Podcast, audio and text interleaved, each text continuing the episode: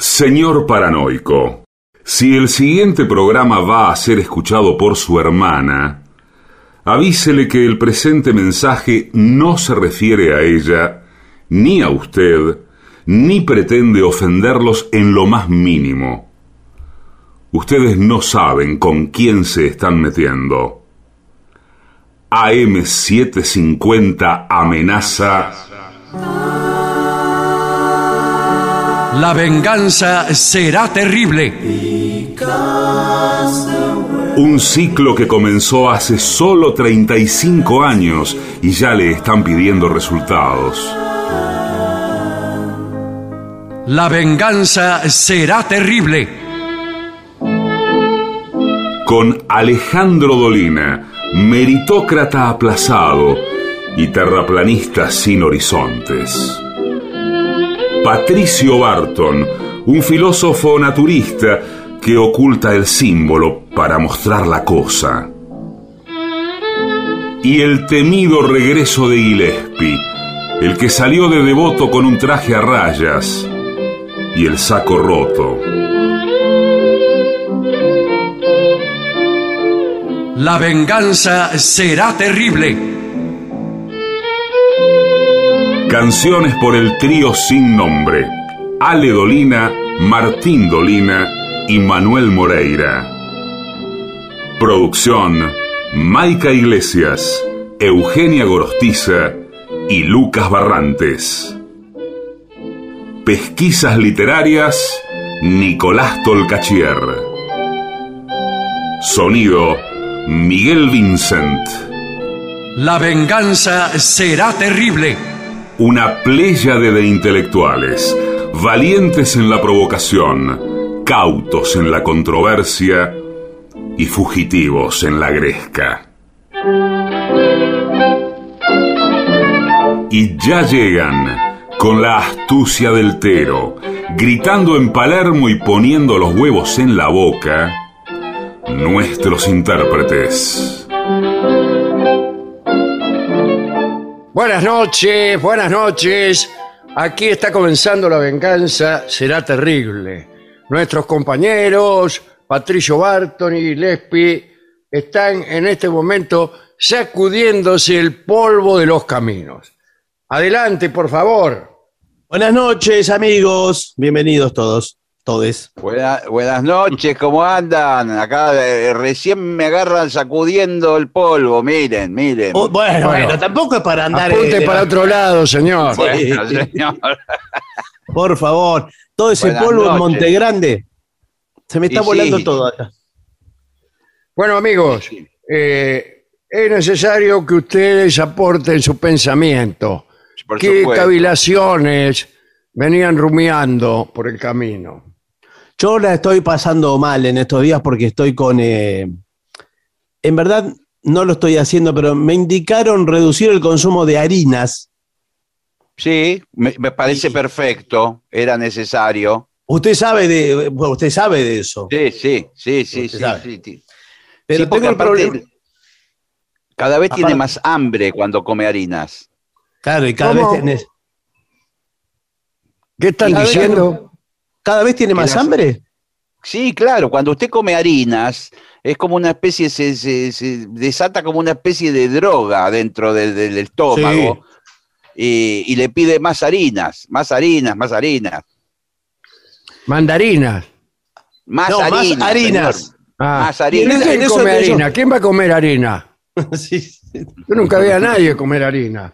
Miren, No, bueno, señor, come, come factura y después quiere comer fideos. Y después Ah, bueno, gallinadas. eso sí vi comer, pero harina. Bueno, y pan. Y llevar un, un kilo de harina y empezar a comérselo. Eso no vi. No, sabe, Eh, a mí me sucede que como eh, yo era, era habitué de la panadería, cuando paso la chica me hace así como diciéndome, entra, entra, entra. Sí. sí, sí, claro. Y, y ahora voy por la vereda de enfrente para, que, para no verla. No, claro, pero además no solo las chicas, sino que los manjares que se exhiben en las vidrieras sí, de las panaderías son, eh, te están diciendo vení comeme. Claro, Sí, pero sí. es tan alucinógeno. Quizás la chica no me está diciendo venir. Claro, pero ¿a yo, usted ve- le parece? yo veo La que, le está, sí. Le está guiñando el ojo un merengue, como si fuera la, la vidriera de la Mallorquina, allí en, en, Sí. en Puerta del Sol en Madrid. Y usted ve unas cosas que se le hace agua a la boca y entra y al final compra algo porque no, no puede evitarlo. Claro, y cuando, y cuando entra, eh, yo la veo a ella con cara de eh, qué tarde llegaste o te estaba esperando.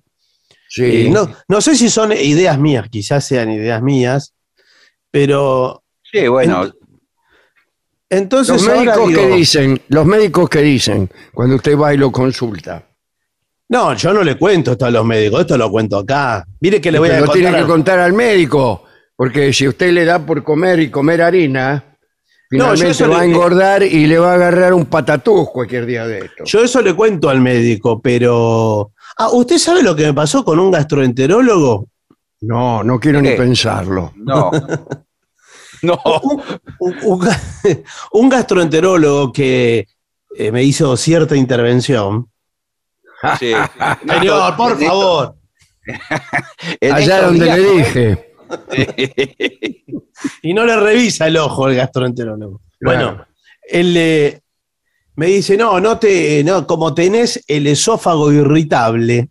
Mm, Claro, usted le dice cualquier cosa y su esófago se irrita. Sí, no quiere nada. Entonces me dice, no tenés que tomar café. Y me dijo que el café no, que el café no. Bueno, eh, terminó mi consulta. Fui al, eh, al baño, a no ser que otros trámites que tenía que hacer por ahí dentro de la misma Bueno. clínica. Y cuando bajo la escalera, lo veo al tipo en la máquina de café, Tomándose un café. sirviéndose un balde de café, más o menos. Y me- Y usted no lo increpó y le dijo, Pero- Él pero mismo ¿qué se hizo cargo. Él Ah. mismo se hizo cargo porque me dijo, y bueno, viste, yo digo las cosas, pero no quiere decir que se cumplan. Ah, Que uno las puede cumplir. bueno, pero le digo, ya para mí perdió seriedad ese gastroenterólogo. y para mí también. Imagínese, ¿no? A- Tener ahora, un ¿y qué gastroenterólogo así. Y Pero bueno, que no son modelos de conducta. ¿Y qué Sí, pasó no. con las harinas al final? No, y ahora peor porque encima hay una, eh, la en la panadería a la que voy, hay una vitrina eh, de, llena de cosas. Entonces le pregunté, ¿cuánto vale esto? Me dice 300 pesos. Y esto otro me dijo 300 pesos. Digo, ¿y esto 300 pesos? Digo, y la, la- la chica me dice, todo vale 300 pesos, como diciendo, no, no como me pregunte- diciendo, tómame. Sí, sí. Para mí que le está. No, y fue mucho peor porque le dije, si todo vale 300 pesos, quiere decir que me puedo llevar un poco de cada cosa y me No hago quiere una- decir eso. Sí, porque en un cuarto de X vale igual que otro cuarto de Y y, un cuarto de, de alfa y un cuarto de lo que sea. No tiene Digo- que ver porque las cosas pueden ser más grandes o más chicas. No, no, estas son más, más o menos parecidas. Ah, Le digo, haceme un cuarto con una cosa de, de- de- de cada una. Sí, bueno, a Mientras veces. me salía espuma de la boca, ¿no? A veces cuando son las, eh, las eh, facturas, las masitas saladas, como los cuernitos, bizcochitos. Claro. los cuernitos, las, las de grasa. La de grasa, esas, todo de grasa. esas- esas las puede combinar, que me parece, no hay problema, Sí. puede pedir un poco de cada uno. No, pero hay otras dulces, por ejemplo, el universo de las pepas, los conitos Sí. de coco, los polvorones, las palmeritas, eh, las masitas secas, todas esas cosas. También. Ellos resolvieron ahora, listo, todo 300 pesos, vale. Chao. Este, son muy peligrosas las harinas movedizas, me dijeron a mí. Sí. Debe Lo ser. dijo mi gastroenterólogo. Bueno, eh, tengo como siempre algunas informaciones de cierto interés. Acá tengo algo que no se sabe si es la presentación de un libro o una función. a bueno, ver, diga. Es las dos cosas. Ah, Insomnio, Pizarnik, la jaula se ha vuelto pájaro, discúlpenme. Mm. Eh, y esto viene con presentación del libro y una, una función de, con dirección de Andrés Mangone y, Sí, o mejor dicho, E, sí, Ivana sí. Zacharsky, discúlpeme. No, muy bien. Muy, muy bien. pequeño el cartel que me han dado. Sí, sí. ¿eh? Bueno, ¿a dónde es esto? Preguntarán eh, todos ustedes. Bueno, eh, un momento que enseguida les digo. Por favor. Aquí está, aquí está el señor. Sí. Eh, San Telmo, es en San Telmo, en la calle Humberto I, 178. Bien. Y, y también deberían querer saber el horario. El horario, por supuesto. El horario es el siguiente y el día. Sí. Domingo. Domingo 28 de noviembre sí. a las 20 horas. Ah, bueno, perfecto. Este domingo. Humberto Este Primo 178. Discul- Disculpen la lentitud, pero era imposible. ¿eh? Esto es el Centro Cultural La Fundación, así se llama. Queda en. Humberto Primo 178. Insonio Pizarnik. Aquí somos todos muy devotos de Alejandra Pizarnik. Esa es la eh, gacetilla o la información que tenemos para hoy. Eh, y tengo para hoy también un informe interesantísimo. Eh, 15 consejos básicos para educar bien a tu loro. Primero me Bueno. tengo que comprar un loro. Primero tiene que tener un loro. O sea, partimos de la suposición de que cualquier persona elegante que escuche Sí. este programa posee cuantimenos un loro. Sí, señor. Bueno, le digo, no es fácil comprar un loro, ¿eh? Pero Porque escúcheme, hay- ¿por qué? ¿Por qué Hay un compra- mercado negro, hay Pero un... ¿por qué? Eso le iba a decir, ¿por qué compra animales pudiendo adoptar? ¿Para Pero no puede adoptar un loro. ¿Dónde, Hay, hay una, eh, ¿Dónde digamos, adopta el loro? una sociedad protectora de loros y loras eh, que permite adoptar. Usted se presenta, le hacen una pequeña investigación Sí. para ver si usted está en condiciones morales de adoptar un- uno de estos avechuchos Son, son muy, los requisitos son muy, muy bajos, eh, muy básicos.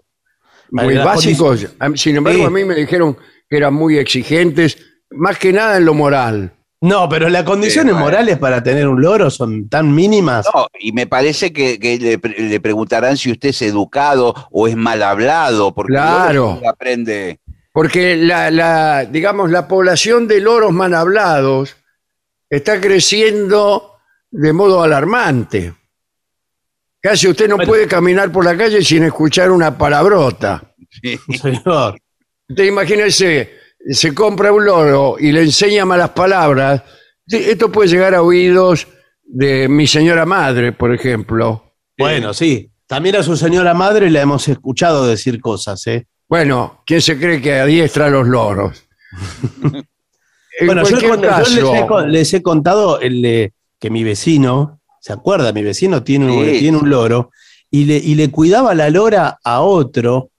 Ah, sí. Epa. Eh, Y, y no tenía miedo que, digamos, usted sabe cómo son las, las, las bestias en general, Sí, con, con su, con sus instintos, que no, no se controlan. Bu- Bueno, eh, no, estaban separadas en respectivas jaulas, cada una, Ah, ah. cada uno, no sé qué, no Sí, sé sí. el género. Eh, Bueno, pero me dijo- usted dijo que una era una lora. sí, una porque me dijo, me dijo la mujer de mi vecino, o sea, mi Sí. vecina. Eh, ella me dijo, y me dice, mira cómo te mira, me dijo. Le Mirá. caes bien, no sé cómo se le cae bien a una lora. Y se le Claro. caes bien porque cuando te mira de costado el loro, no mira de frente. Claro. Entonces, eh, ellos, los tenedores de loros, se dan cuenta de eso. Yo no, no, no lo sé distinguir. Me parece que el loro cuando eh, ve algo de su agrado lo mira de arriba abajo, lo recorre con la mirada. Bueno, eh, claro, la lora me miraba de arriba abajo y de costado para poder ver, Sí, eh, como escaneando. sí, Y, sí. Ajá.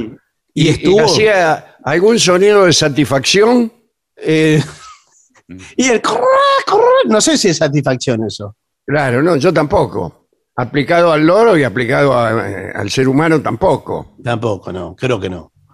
Acá explica que, aunque son aves exóticas, los loros pueden aprender a socializar con el ser humano y crear vínculos amistosos. Dice, son aves bellas, inteligentes y amigables, que disfrutan pasando tiempo con su dueño o jugando con cualquier objeto brillante. Ah, sí. Sí, mire, sí, sí. Vi que tenían Usted le da, juguetes. por ejemplo, eh, un rulemán. Sí. Com- recién Y comprado. el loro se la pasa todo el día jugando. con Por ahí hasta le arma algo. Claro. Tenga cuidado porque entre los objetos brillantes que uno tiene figuran las joyas. Claro, agarra un anillo, ¿sabe cómo se lo come? Que se lo traga y usted qué hace. ¿Qué hace usted si su loro, al que ama, se Ah. traga accidentalmente o no un anillo que cuesta un millón de pesos? Sí, bueno. Bueno, Tiene que- usted, me- no, me usted parece- sabe que todo, todo lo que se traga eh, se puede recuperar, en algún momento lo puede recuperar. Sí, Sí, pero no. eh, Cortando en dos al loro, por ejemplo. No, no, señor, hay otra forma, me parece. Hablando hoy de gastroenterólogos, Sí, no, bueno, pero mire, Eh, bueno. era un anillo, un anillo grande. Claro. Sí, mire, sí. Si, si se lo tragó, tiene que poder. eh, Sí, es también una frase de gastroenterólogo. Sí, No, Sí. bueno, pero.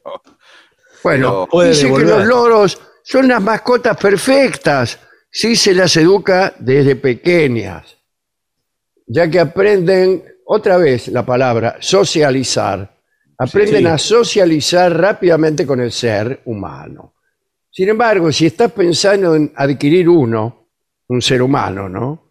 no, Eh, No, no, señor. deberás valorar previamente qué especie se ajusta más a tu forma de vida. ¿Será un ser humano o un loro? lo No, que- no, un loro, un loro. Un loro. Porque Ah. hay mucho loro. Nosotros le decimos loro y cotorra a todas las cosas que vemos más o Eh, a menos. cualquier cosa. Sí. A cualquier cosa le decimos así. Pero hay mucha, el guacamayo que es un loro, por ejemplo. Es un loro, claro, es uno de los más coloridos. Eh, Sí. Claro. Claro. El que, el que por Acá ejemplo, el que- dice, algunos aprenden rápido y son dóciles. Ah, no, entonces es del ser humano que está hablando. No, no, no, el loro, el loro. No. Ah, sí, dice, como por ejemplo los guacamayos. Ah, mire. Ajá. Usted, Gillespie, que es ornitólogo, es medio ornitólogo. Sí, usted. sí. el guacamayo es el, el típico loro brasileño, el que tiene la mayoría que tienen ¿Qué loros. tiene de típico? Bueno, eh, es muy Pier- colorido, Pierde finales. es de un tamaño, es de un tamaño bastante grande, eh, en, un, en, un- en una especie de perchero y puede estar. Y habla en brasilero, evidentemente. Sí, Bueno. Un poquillo. Dice, sin embargo, que otros loros son más independientes y necesitan más entrenamiento. Bueno, si no puedes dedicarle demasiado tiempo al animal, será mejor que adquieras una especie pequeña, como una ninfa, un agapornis. ¿Qué es el agapornis? Nunca Es- supe que es un agapornis. No, Me yo parece- tampoco, ahora menos. no, y, y hay que ver lo que habla el agapornis, eh, porque cuidado. Sí, sí, claro. Andás a ver las cosas que dice. Sí, Las sí. cosas, las cosas por su nombre. Claro. Eso significa agapornis en griego. Deberás darle mucho cariño y no agobiarlo si no progresa tanto como te gustaría, ya que eh, estresar al ave no es una buena opción. Además, los loros aprenden mejor a, edad- a edades tempranas, aunque eso no quiere decir que un loro adúltero no Adulto. pueda ser adiestrado. Todo aprende, eh, cualquier mm, especie aprende de chico. Bueno, por empezar, por empezar el, el- el de menos edad tiene más tiempo para aprender. Claro. Tiene más el, tiempo. loro, el loro al que le falta un día para morir solamente puede hacer cursos de un día de duración. No, pero además, No. lo que me parece que lo que dice el informe es que si ya el, el loro es adulto, ya tiene otro carácter, ya, Ya no. no, tiene- no, es como el humano, señor. Ya de adulto tiene todos los vicios, olvídese, no, no lo va a cambiar. Sí, todos los vicios. Eh, claro, en cambio de, lo agarra el juego, loro. por ejemplo. El juego, la- el cabaret. Bien. Juega la quiniela. Y uno no vio los loros que sacan las tarjetitas de, de la suerte. ¿Cómo es eso? Como la El quiniela. cotorrita de la suerte. Sí. Claro. Eso puede jugarle a la quiniela. Saca los números. Eso es, creo que. Pasa un hombre quien pregona, cotorrita de la suerte, auguran la vida o muerte, quieren la suerte probar. La obrerita se resiste. Por la duda temerosa y un papel de color rosa la cotorra va a sacar. Muy bien. Mire cómo aprendió. Señores, no es, no es un tango muy, muy, digamos, de mucha jerarquía, quizá, eh, hay mucha gente. Nah, Es un tango medio atorrante, pero, pero está bien. A, a la gente le gusta más, eh, ¿cómo se llama ese que canta Rolón? Ay, a la gente le gusta el tango pretencioso, le gusta Naranjo en Flor. Naranjo Naranjo Flor. Flor, Sí, como dos sí. extraños. En cambio, sí, Cotorrita de la Suerte, no, dice, mirá, es una, una costumbre antigua, una costumbre que hemos perdido, además, la superstición, ¿quién va a creer en eso? Bueno, pero si ca- cada cosa va a fiscalizar así, cada letra, cada tango. Sí, sí, bueno, por eso, por eso a mí me gusta más Cotorrita de la Suerte que como dos extraños. Bueno, pues si quiero cosas complicadas no voy a escuchar tango. Ma- Claro. Bueno, hay algunos tangos complejos. Sí, claro que sí. Las bien complejos. Es, es claro, que son complejos y lindos. Sí, Algunos son complejos. Bueno, complejos de Edipo. eh, si el ave ya no es una cría, si ya está grande, ¿no? No te acerques mucho a la jaula, hermano Francisco. Epa, No, ¿qué pasó? claro, ¿Por claro. qué? No, no, ¿sabe? Le, le- le da un picotazo. Claro, porque puede ser que no tolere tu presencia. Sí, sí. Son bravos, ¿eh? Los, los- Claro. los- Cuando el animal empieza a confiar en ti, ahí es cuando puedes traicionarlo. No, pero- ahí le Claro. saca el anillo. Sí, sí. Se lo puede sacar eh, tan fácilmente no, no lo vas a poder creer. Bien. Eh, empieza a darle premios o trozos de fruta. Un momento. ¿Premios o trozos de fruta? No, lo- los trozos de fruta me imagino que son premios para semejante. Ah, premios de trozo de fruta. Lotería de Tandil. Primer premio, un trozo de fruta. Y en la jugada especial de Navidad, un pedazo de zapallo. Qué bien. Bien. Lotería de Tandil. Perder por perder, pierda con Lotería de Tandil. Bueno, eh, no existe un tiempo preestablecido para la educación de un loro, ya que este, ¿Cuál? Este, dependerá de su carácter, su especie y su edad. Su especie no hemos dicho que es un loro. Sí, pero lo está diciendo desde que empezó el, el informe, que todo depende de la especie y no dice que cuánto tarda. Eh, bueno, depende de la especie. Bueno, Asimismo, tendrá que recibir un premio cada vez que haga lo que se le pide. Sí, Eso por sí. eso tiene que guardar la plata. O cuando todo. muestre confianza en su cuidador. ¿Para qué? Para que el loro asocie el alimento con la buena conducta. Muy bien.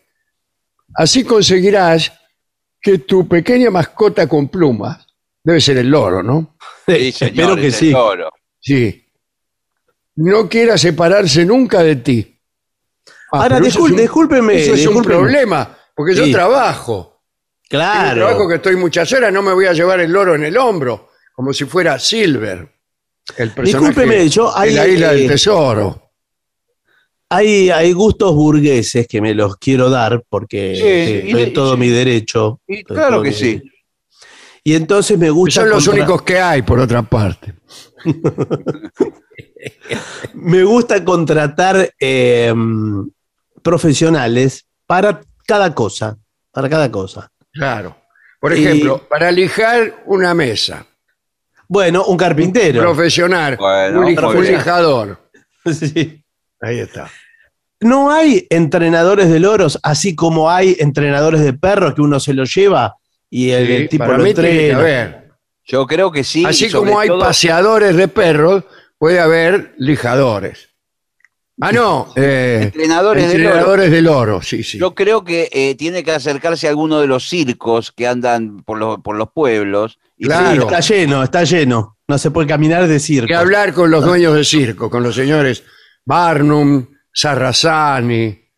Pero en un circo, eh, a mí me parece que no, no están de ánimo para ofrecer ese servicio. Claro, y más espectáculo de loros con, con eh, las alas grandes que tienen los circos. Y del último eh, asiento no ves nada. Eh, los circos a veces usan unos loros que son blancos, que son como una, como un- que tienen una cresta, los usan para Son amaestrarlos. cacatúas, señor. Exacto, exacto. Esas son cacatúas. Es el único animal que sueña. Los Sueña la animales no cacatúa. sueñan, no sueñan salvo la cacatúa, que sueña con la pinta de Carlos Gardel. Sí. Ahora, usted dice de asistir, de ir al circo a pedir eso. Eh, en el curso del año hubo un circo acá cerca de mi casa que se instaló. Sí, tenga cuidado se- porque lo pueden llevar a usted, ¿eh? Se llevan a las personas. Y En la- cualquier las hacen, por ejemplo, hombre de goma, cosas, eh, cosas así. Pero ¿sabes que estaban reclutando eh, personas para desarmar la carpa? Ah, ¿y eso Pasaba- qué gracia tiene? Pasaban con una, eh, con el, el coso, la propaladora, y decían, eh, y buscamos personas para desarmar la carpa, presentarse. Eran A, chilenos. a lo mejor, eh, eh, a lo mejor se empieza Pero desarmando carpas, se termina como el equilibrista, payaso No o domador. Me llamó la atención porque además nunca vi una gran multitud haciendo cola para cada función. Digo, Bueno, ¿cómo se sostiene? Me imagino que ahí necesitan personal eventual en cada pueblo para ese tipo de labores. No pueden contratar 20 personas y llevarla fija para solamente desarmar la carpa. Claro. Y bueno. La próxima Bueno. me voy a presentar para, para ver cómo es, porque yo soy de tener experiencias, así también en mi carácter burgués voy a tener experiencias a lugares. Sí. Y, Entonces digo, y el día de mañana usted se ve en la necesidad de armar una carpa, así porque ocurre algo inesperado, Sí. o desarmarla, y ya lo sabe. Ya es Bueno. una destreza que tiene. Vale, yo sé eh, armar y desarmar carpas de campamento, ¿eso vale? ¿Cuenta No, o no, No, eh, la del no. circo es mucho más grande y más Claro, difícil. señor. Pues se le viene encima el mástil, el palo mayor Sí. del- del circo, ¿sabe cómo es? ¿Cómo es? Es así de largo. No, muchísimo más, señor. ¿Qué va a Y ser se- así? y se le puede, se le puede caer en la cabeza. Sí, señor. Son, y son varios tramos a veces. ¿sí? Están Que vienen como, como telescopio, Sí, señor. uno adentro del otro. Pero veo que ahora los circos, eh, los circos que tienen más plata, Sí. tienen como una carpa semi-rígida. Rígida, quise decir. Es que ya no son carpas, por ahí son como pequeños estadios. No, no, pero es- tienen la forma de carpa, se monta y se desmonta, van de un lugar al otro. O sea, es una Sí, carpa. sí, pero bueno, pero tienen paneles más rígidos, Sí. más este, menos parecidos a una carpa, claro, ¿no? Eh, usted hablaba de los de los loros blancos. Sí. A mí eh, había unos un circo, Stronati contaba esto, que tenía, creo que eran los pollitos futbolistas, Sí. y que los Horrible. ponían arriba de una lata caliente. Sí, Abajo de la lata ponían brasas, ¿no? Y la calentaban, y lo largaban con una pelota y, y los, los pollitos empezaban a los saltos, pum, pum, pum, Oh, parecía, parecía que jugaban a la pelota. Atención los dirigentes de fútbol, que hay una alternativa ahí, ¿eh? Sí, sí. Hay que calentar, can- calentar el campo de juego para que muevan las patas los tipos. Valora qué especie se ajusta a ti. Bueno. Ninguna. Segundo, crea un entorno adecuado.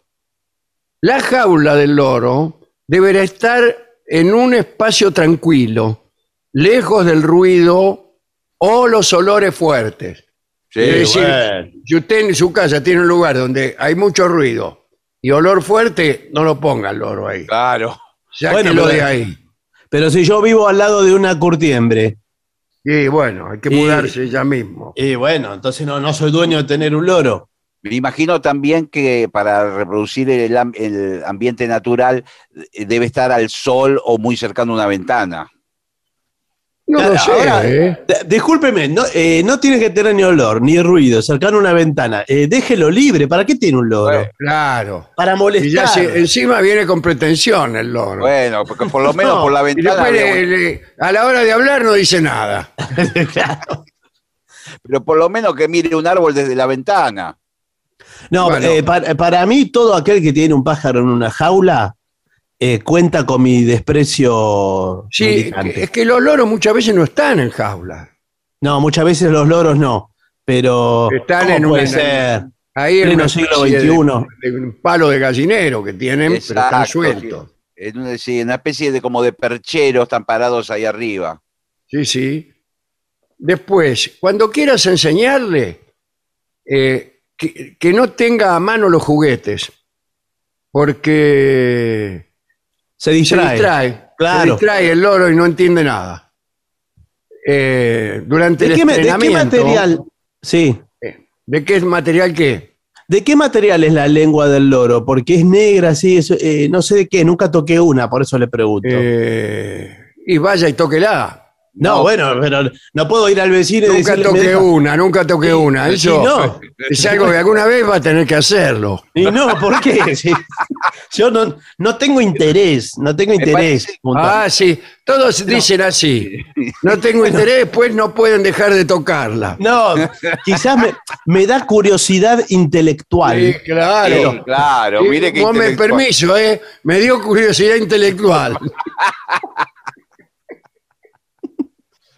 Sí, porque eh, es lindo acumular saberes. Sí, sí. Y entonces, eh, simplemente por eso. Pero veo que Usted, usted- Pero- usted tiene pinta de tener varias maestrías ya, señor. Bueno, pregunto eh, por eso. Continuamos. Prepárate antes de adiestrar al loro, porque el loro no tiene mucha paciencia. Soy yo el que tiene que tener paciencia, no el loro. No, pero, pero es cierto, es mejor anticiparse y preparar todo lo necesario antes de comenzar. Tenga golosinas a mano, como por ejemplo un pedazo de manzana. Esa no es una golosina. Para el Un loro, pedazo sí. de manzana es un pedazo de manzana. Usted que va al kiosco y dice, deme un pedazo de manzana acá para el loro. Pero escúcheme, pero, sí, pero no, no le va a dar un, un chicle al loro o una golosina humana. Y entonces no hable de golosina, diga bueno. directamente. Ahora el Mejor- loro se, se satura porque dice no lo cansa el loro por la paciencia. Y usted eh, tiene que considerar que el cerebro de un loro, si usted lo pudiera extraer, eh, parece un bizcochito de grasa, es algo así, más o menos. eh, entonces- menos me parece.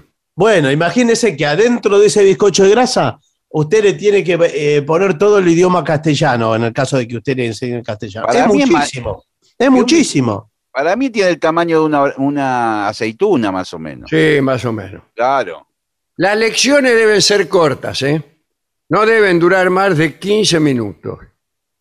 Y más o menos como, como en los colegios nacionales. Sí. Eh, así evitaremos que nuestra mascota se aburra o se canse de nosotros. Lo mismo que los noviazgos. No, bueno, señor, no va a Visitas comparar. cortas. Después, no presiones, ¿eh? Educar a un loro requiere tiempo. Sí. Estresar al animal para obligarle a hacer algo solo lo volverá en tu contra. Claro que Sí. sí. Lo le mismo empieza que- a dar contra al loro. Usted le quiere enseñar una palabra y el tipo dice otra. Sí. Lo mismo que si hace las cosas mal y usted lo reprende, le toma bronca al loro. Eh, Toma bronca. y es Usted le peor, Le- usted le empieza a repetir palabras. Lagarto, lagarto, lagarto, lagarto. Y el tipo no dice nada. Pero se ¿Qué la sabe. Son, son más apropiadas para que el loro empiece a hablar. Para, Yo creo- para, para mí una es eh, viejo, por ejemplo. viejo, viejo. Es muy difícil. Pero tiene dos vocales juntas, viejo. es Tiene dos vocales juntas, propende al hiato, propende... La J es- no está en casi ningún idioma. Viejo, viejo. La J- No, pero la J, para mí la J es, me eh, parece que sí, ¿eh? La papa, la papa, la papa. Ah, sí, bueno, ese sí también puede Pero ser. la, la P, ¿la sabe pronunciar la letra P? Sí. Sí. Cantan, cantan la marcha peronista, calcule. Claro. Sí, pero si le lleva la contra, le, canta la radical, el, el loro suyo, Sí. que usted le, le- le enseña, como le enseña mal, y lo hizo. Claro, se enoja y se le Se vuelve enoja. radical. Sí, le dice, ahora le voy a cantar la radical y se la sabe y perfecta. Bueno, y viceversa, eh, ¿no? Si le enseña la radical, canta la no peronista. asumas que hablará. Por mucho que quieras que tu loro aprenda a cantar o hablar, no lo hará si no quiere. Eh, bueno, entonces que- que somos esclavos de los loros. ¿Para qué se lo compró? Se hubiera comprado un Repite las palabras mucho ci- cerca de él. Claro, eso es lo que él retiene. co- el- Y acá hay un dato increíble. La letra R es su enemiga. Le Sí. cuesta pronunciar el sonido de la R. Claro. Si Por eso quiere hablan muy que- bien, eh, habla muy bien francés los loros. Al contrario, no, No, pueden. porque, no, porque hace la. la- Sí, bueno, la es R. una de las maneras de, de- de hacer la R, ¿no? Claro, la R para adentro. La R así. Bueno, eh, entonces no va a poder cantar la marcha radical. No. Bueno, eh, sí, eh, tienes que ser tú la persona que lo alimenta. Para Claro. convertirte en su alimentador. Sí, el ave te verá como parte de su familia, te verá como su madre, vamos. Claro, usted le Y lleva bueno. el alimento, sí, usted pasa a ser la madre. Y Claro. aparte, ¿Y eso Eh. quiere decir que usted va, ve a su madre como una lora? No, quiere decir que el loro ve a la persona que lo alimenta como su madre. Si usted le da no sé qué, hágalo alimentar por otra persona. Sí, sí. Porque imagínese tener al loro llorando ahí todo el tiempo, jorobando. Mamá de aquí, mamá de allá. Bien. Eh, ¿A usted le gusta llevar el loro en, en- en el hombro? Y de- debe ser una gracia eso. sí, para mí sí. Y sobre todo que el loro, si ya lo adoptó y eh, puede ir caminando por la calle a cualquier lado, el loro le va a quedar ahí parado. Atención, hablando de especies, el yaco de cola roja, Sí. excelente imitador. Es un gran Sí. imitador. Por ejemplo, te hace a Sandrini Sí. clavado. Empieza, "¿Vo- ¿Vos?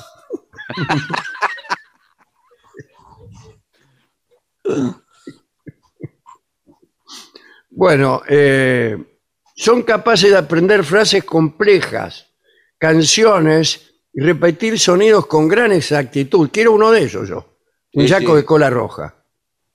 Sin embargo, necesitan pasar más tiempo en compañía, ya que son muy sociables e inteligentes.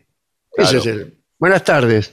Sí, buenas tardes. Sí, venía a comprar un yaco de cola roja que, bueno, que imite, ustedes lo tienen clasificado según a quién imita. Mire, lo tenemos por pedido. eh, acá está mi socio que. está- está- eh, Huguito, Sí, ¿tenemos cola roja? ¿Te queda? ¿Te me, queda cola quedan, roja? me quedan dos en el depósito. ¿Le quedó qué? Me Me quedan quedaron dos. dos cola roja tiene Huguito. ¿Y a quién imitan? Uno al gato silvestre. El macrismo residual, dice.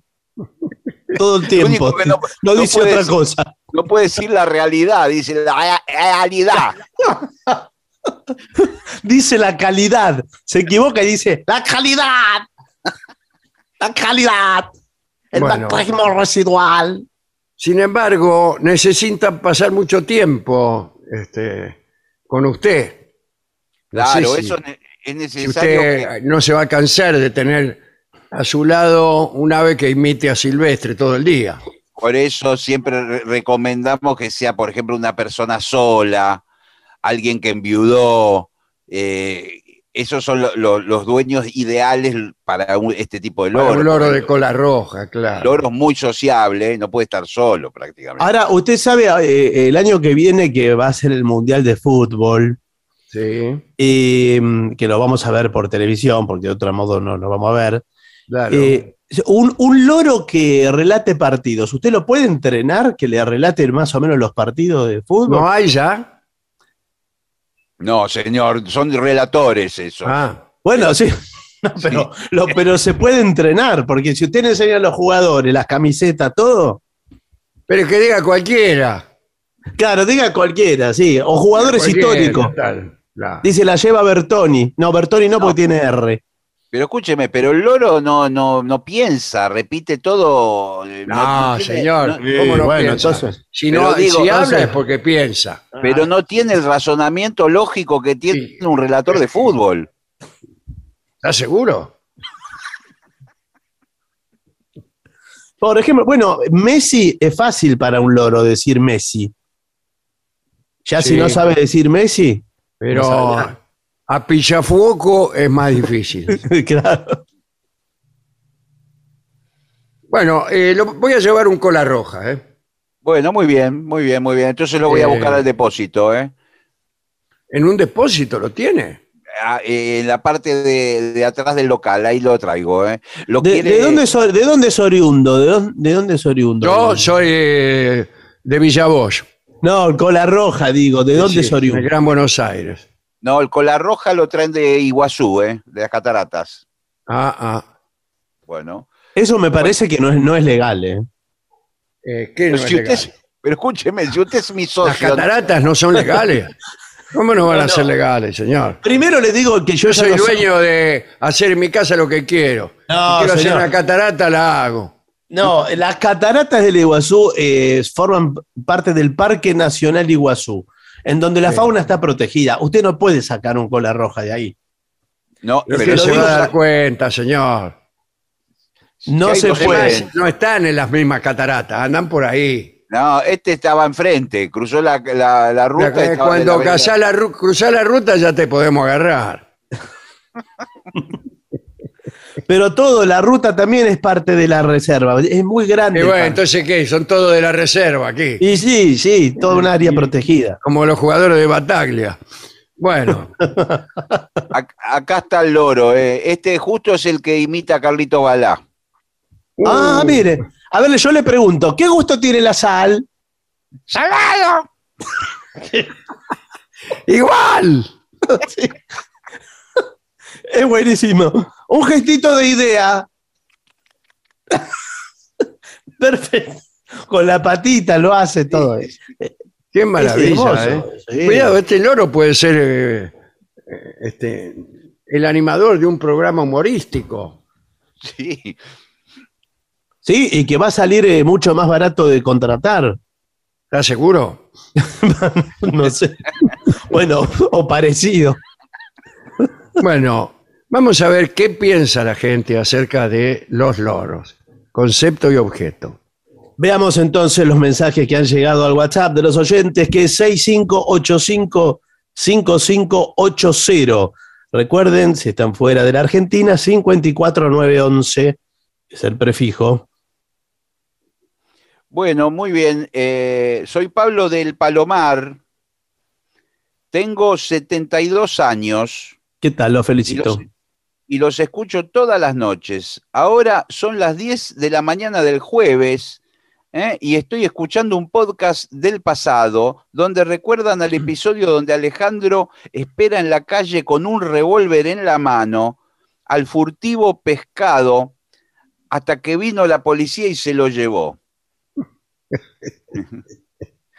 Y dice, Bueno. tengo, una, tengo una duda, ¿le devolvieron el pescado o tuvo que conseguir otro? No lo sé, yo no escucho las venganzas del pasado, porque Bueno, me dan, me dan culpa. Soy Doris Riera, dice Doris. Buenas noches, amigos. Y pide que pasemos a audiolibros, notas al pie. Seguramente lo van a hacer, ¿eh? Soy quien lo una que- vez pidió que a los streaming le agregaran un traductor para sordos. ¿eh? Sí. Bueno. Eh, Lo que pero sí es- Gracias en nombre de todos los ciegos que muchos de ellos los seguimos. Sí. Eh, había unos amigos nuestros que venían siempre, ¿se acuerdan? Que, eran Sí. de- que tenían una biblioteca parlante, creo que en Aedo era. Ujú. y cada tanto venían. Espero que ahora eh, me los vuelva a encontrar. Y ellos tenían, ellos pasaron, pasaron a audiolibros, muchos de, de- de los libros nuestros. ¿eh? Sí, sí. Sí. Ahora, Bueno. ahora hay algunos autores que ellos mismos leen lo- sus libros Sí, claro. sí. sí, sí. en audiolibros. Sí, sí. Bueno, ¿qué más? Aquí mire, Pablo Belluso dice, escuchando lo- el programa de los Baby Shower, Sí. recordé con beneplácito al doctor Marcelo Mesa, que cada vez que le preguntaban el apellido, la respuesta era con una seriedad imperturbable. Decía Mesa por parte de padre, Cudo por parte de madre. Mire usted, qué serio el doctor. Bueno. Em, ¿Qué tal? Soy Fabián de Montevideo, los escucho siempre, aprendo todo el tiempo con ustedes. Unos genios, los esperamos en Montevideo cuanto antes mejor. Un abrazo. Aquí les habla Pablo desde Vie, en Barcelona. Escucho La Venganza desde hace muchos años. ¿eh? Eh, hace unos días les escribió un tal Luis que también vive en Vie. No conozco a- Laia, que no sé quién será, pero parece que también vive ahí, en Vie. Eh, me resultó muy grato saber que hay alguien más escuchando La Venganza, aquí. Sí. ¿Cómo se dirá? Bien. Dirán vi, como en francés, ¿Cómo se escribe? bien. Ah, bien. Mm, Y sí, no sé. Bueno. Así que vayan mis saludos muy grandes para ustedes y para todos los que envié o envié están Sí. escuchando el programa. Bueno, una abrazada forta. Eso es catalán, ¿eh? Senza agregare res més. Bueno, dale. Aquí alguien, eh, sí, Sí, Martín desde Sunchales recibió el libro Notas al pie. Dice, qué emoción, ¿eh? Son una fuente interminable de entretenimiento sano y constructivo. muchas veces años Oh, que- sí. ¿Qué No, dice? digo, muchas veces pienso que eh, ahora mismo puede haber alguien escuchando el programa por primera vez, eso es lo deseable, y algo de eso le ocurrió a esta persona que dice, no conocía el programa y mi papá me llevó al Teatro Broadway en Rosario, donde estuvimos hace muy poco, Sí. quedé fascinado y desde ese día los escucho todas las noches, sin falta, incluso me pongo a escuchar programas antiguos, dice, en nuestro nuevo oyente. Bueno. Tantos años escuchando La Venganza, dice otro oyente, no el nuevo. No, otro, claro. Claro, Y aún no se ha dirimido la discusión acerca de si hay vida en Egipto. Pero en cambio aprendí a cuidarme en el bosque de las bestias salvajes, a tirar la basura en los volcanes y muchas cosas más imprescindibles para mi vida. Gracias. Bueno, la clave, ¿eh? Bueno. Dale.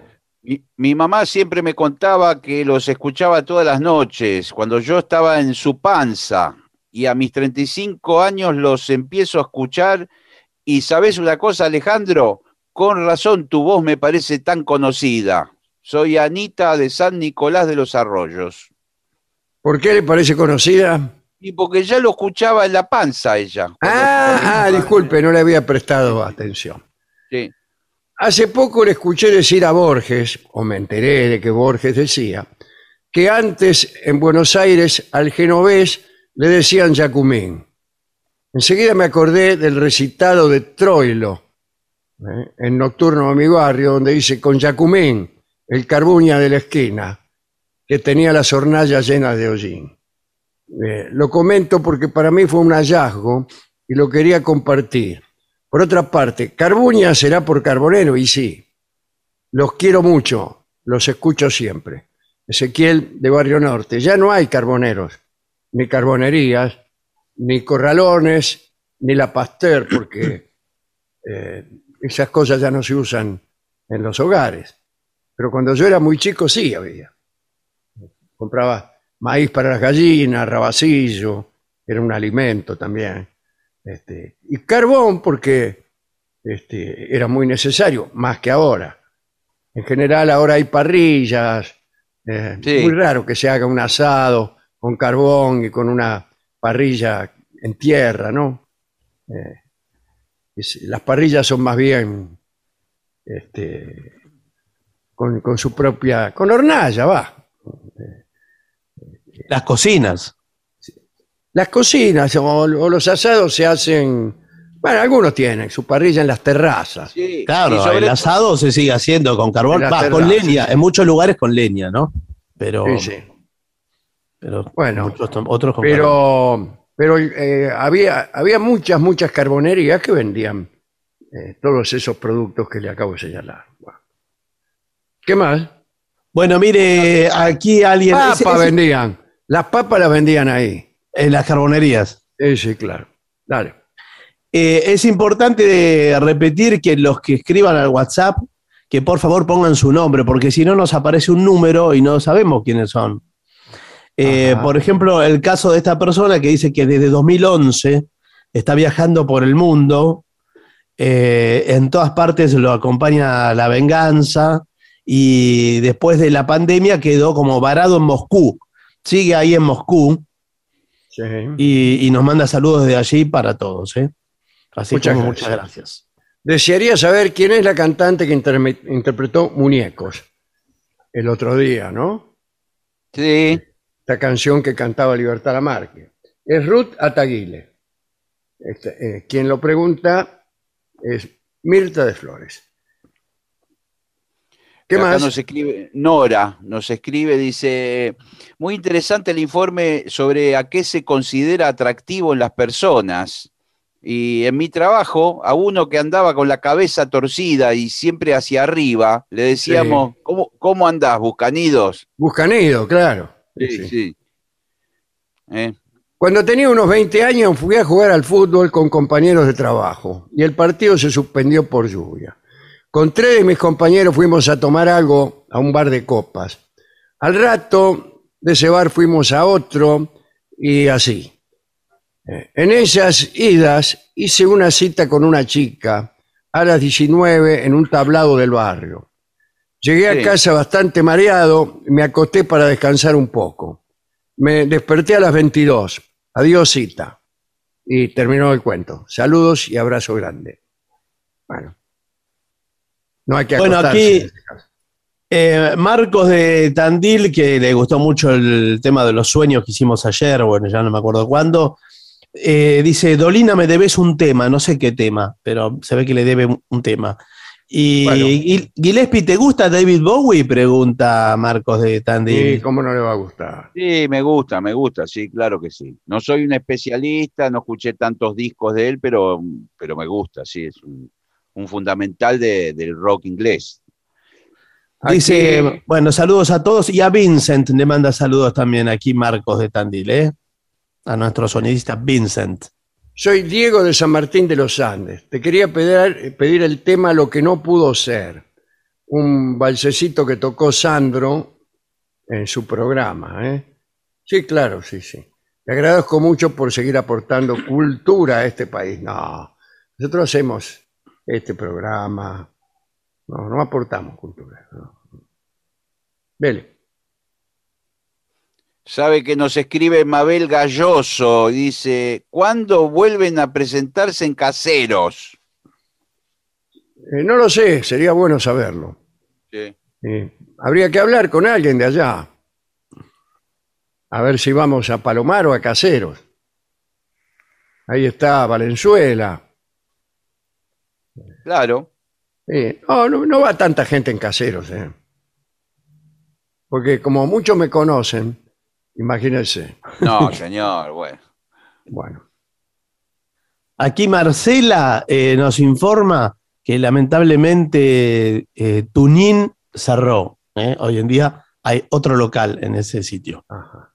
Pero bueno, ahora no podemos ir a comprobar in situ No, la, la veracidad de los decires de un oyente del día de ayer, Sí, que porfiaba la que la pizza de, de Tuñín tenía la mozzarella abajo. sí, eso es rarísimo, pero bueno. Además, no la puede tener abajo, estaría dada vuelta la pizza, pero es Claro. imposible que la tenga abajo. Para mí que él fue dos o tres veces y por hacerle un chiste los mozos se la sirvieron al revés. Y desde entonces cree que en Tuñín la mozzarella estaba abajo.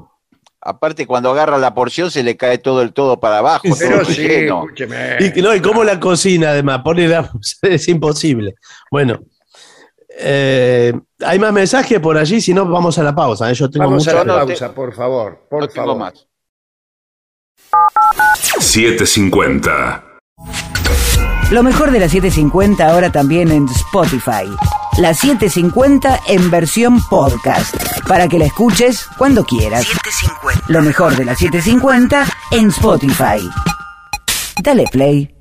TotalNet, Internet simétrico de alta velocidad y sin cortes, ahora con servicio de TV. Pedí TotalNet, Internet más TV a un precio increíble. Por WhatsApp al 11 7200 2222 o a través de nuestra web www.total.net.ar. Empezá hoy a vivir el mañana. TotalNet. AM750. Objetivos. Pero no imparciales. AM750. Objetivos, pero no imparciales.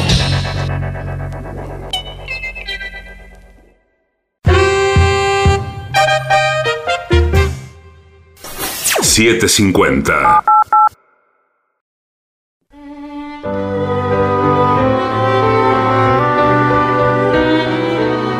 Continuamos en La Venganza Será Terrible. Eh, estamos hoy en la versión remota de este programa, pero recuerden que nos pueden contactar a través de redes sociales, nos encuentran como La Venganza Radio. Hay un WhatsApp para que escriban los oyentes, a donde insistimos Sí. en que pongan su nombre, que es Qué 65 6585 5580. Bueno, vamos a hablar hoy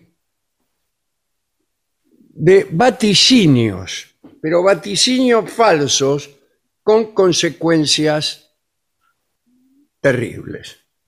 Uh, Son historias que en general se han producido en Gran Bretaña. Así que recién habíamos mentado a la ciudad de Londres y el primero de estos falsos vaticinios ocurrió en Londres, a principios del siglo XVI. La ciudad estaba abarrotada de adivinos y astrólogos, quienes eran consultados diariamente por gente de todas las clases. En el mes de junio de 1523, muchos adivinos coincidieron en predecir que el primero de febrero de 1524 las aguas del Támesis crecerían hasta una altura tal que el río se desbordaría y se llevaría más de 10.000 casas. Bueno, la profecía fue creída absolutamente. Era repetida como un secreto muy bien guardado mes tras mes, hasta que tanta alarma eh, causó que muchas familias empacaran sus bienes y se alejaran hacia Kent o Essex. Bueno, mientras pasaba el tiempo, el número de migrantes se hacía mayor. En enero, miles de trabajadores se podían ver caminando con sus familias hacia las pequeñas poblaciones a unas 15 millas de Londres. Las personas de la clase alta también emigraban. Ya en mi- a mediados de enero, recuérdese que la profecía era para el primero de febrero, al menos 20.000 personas habían abandonado la ciudad. Muchos de los ricos encontraron su morada en las alturas de Highgate, Hampstead y Blackheath.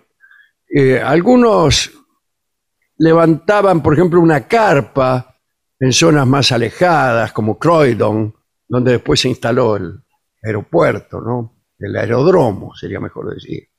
El señor Bolton, prior de San Bartolomé, estaba tan aterrado que erigió una especie de fuerte en Harrow, muy, muy costoso, ¿eh?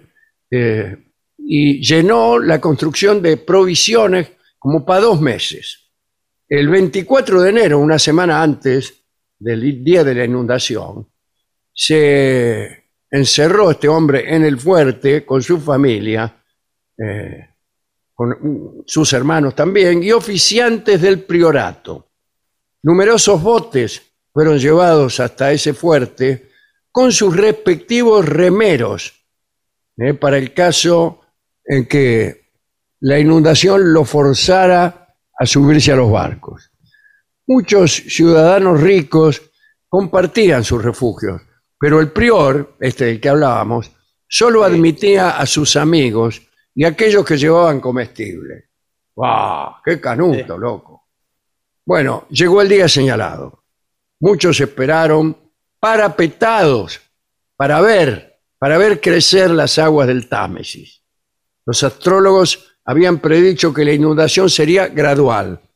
Por lo tanto, esperaban tener tiempo para escapar a última hora, en cuanto vieran que las aguas este, sobrepasaran la altura usual.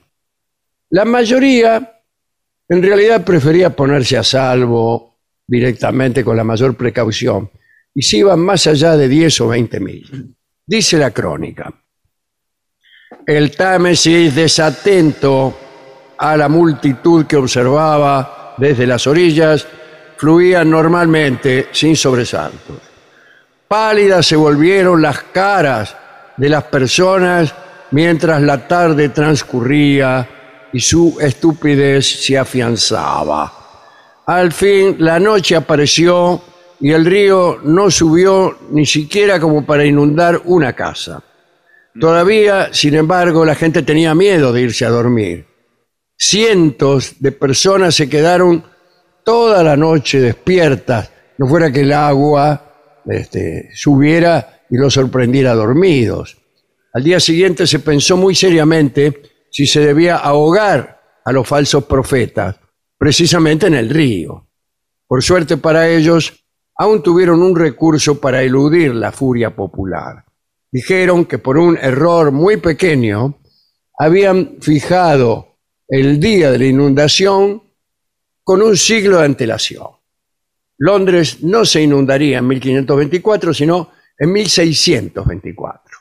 Ante ese anuncio, el señor Bolton, el prior, desmanteló el fuerte y los avergonzados emigrantes retornaron a la ciudad en silencio y sin mirarse. Otro asunto. En el año 1761, los habitantes de Londres sufrieron un susto enorme por dos terremotos y por la profecía de un tercero, eh, que según decían iba a destruir completamente la ciudad. El primer sacudón fue el 8 de febrero, derribó casi todas las chimeneas de los vecindarios de Lehman House y Poplar. El segundo se sintió el 8 de marzo e hizo su efecto principalmente en el norte de Londres. Muchos señalaron que curiosamente había habido un mes de intervalo entre ambos sacudones. Un loco llamado Bell padeció una visión en la que supo que habría un tercer terremoto. Y corrió por las calles, eh, bueno, con ese vaticinio, anunciando la destrucción de Londres para el 5 de abril, en realidad. Para el 5 de abril. Bueno, muy bien. Muchísimos creyeron en aquella predicción, tomaron medidas para, para tomárselas, se fueron a zonas más seguras. Cuando la fecha se acercaba, el pánico fue tremendo, un enorme número de crédulos se trasladaron a pueblos alejados, incluso a más de 20 millas de Londres. Eh, Bueno, eh, los que no podían pagar precios altos por alojamientos se quedaron en Londres, incluso hasta dos o tres días antes del 5 de abril, y después se fueron a los campos de los alrededores, así nomás.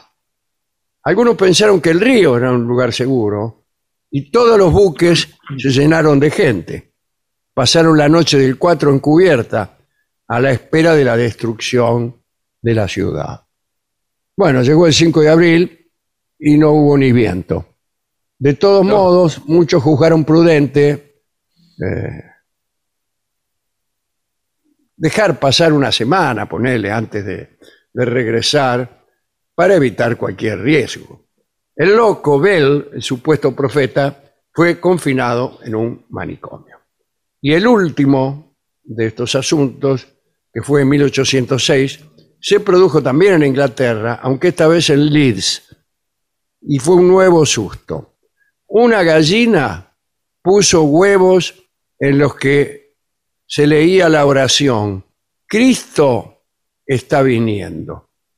Uh, Imagínense, ¿no?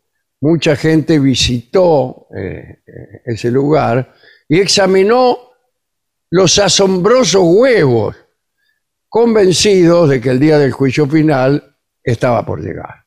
La gente se volvió más religiosa, se rezaba constantemente, abundaban los arrepen- arrepentimientos, gestos penitenciales, se iniciaron peregrinaciones, nacieron grupos de flagelantes, algunos abandonaban la iglesia reformada, el anglicanismo, digamos, y se pasaban a la ortodoxia romana porque creían que una sede adecuada los alejaría de la perdición. Otros se resignaban e hicieron comilonas de despedida, o si no, eh, abandonaban una timidez y se arrojaban a los goces del amor. Bueno, algunos tuvieron éxito, consiguieron nuevas novias y otros fueron rechazados. Ahora bien, los huevos proféticos, discúlpenme la expresión, sí, sí, sí, bueno, eran falsos. Se Claro, descubrió que los huevos habían sido escritos con una tinta corrosiva Mm. y cruelmente introducidos nuevamente dentro del cuerpo de la gallina que volvía a expulsarlos, como se decía Sí, de ciertas comarcas donde había tanto, tanto viento que las gallinas ponían varias veces el mismo huevo. Bueno, eh, esto era una crueldad, pero el granjero mentiroso, acerca de quien la historia ni siquiera registra el nombre, fue encarcelado y el caso se clausuró. Muy este bien. fue el último de los sucesos, de los falsos vaticinios ocurridos en Inglaterra. Vamos a escuchar a Gaby, Fofó y Miliki en la Sí. canción que se llama La gallina turuleca.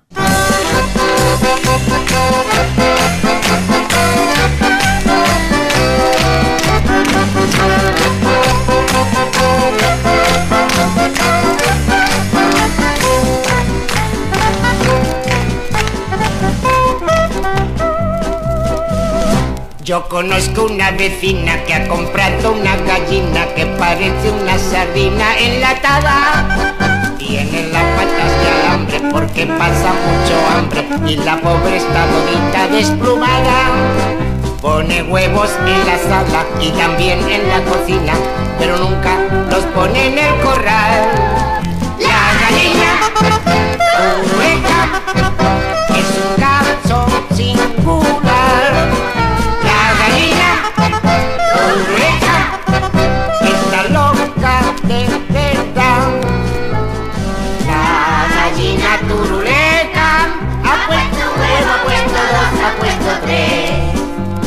La gallina culeca ha puesto cuatro, ha puesto cinco, ha puesto seis. La gallina turuleca ha puesto siete, ha puesto ocho, ha puesto nueve. Esa gallinita? Déjala, la pobrecita, déjala que ponga.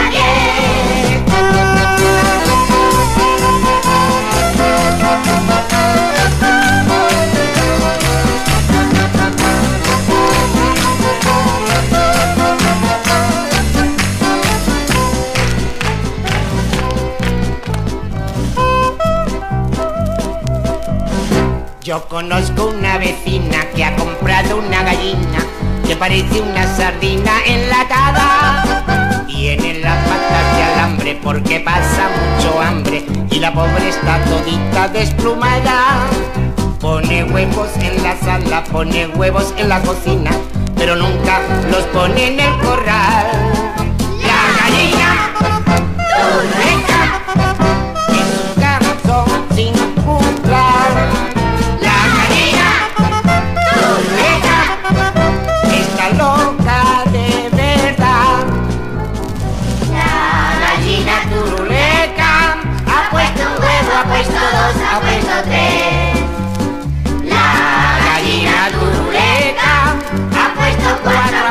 ha puesto cinco, ha puesto seis. La gallina turuleca ha puesto siete, ha puesto ocho, ha puesto nueve. Deja esa gallinita, déjala la pobrecita, déjala que ponga diez. Eran Gaby, Fofó y Miliki. En la venganza será terrible. La gallina turuleca. ADUNLAM, la Asociación de los Docentes de la Universidad Nacional de La Matanza. Una organización creada con un solo y claro compromiso, defender la Universidad Nacional, pública, gratuita y de calidad. 750.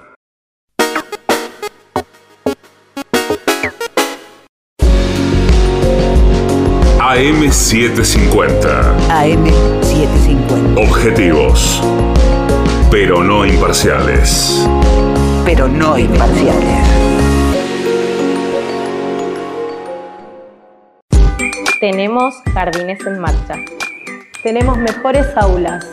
Tenemos refacciones y nuevas instalaciones de luz, gas y agua. Tenemos escuelas nuevas. Tenemos 3.200 escuelas a la obra. Gobierno de la provincia de Buenos Aires.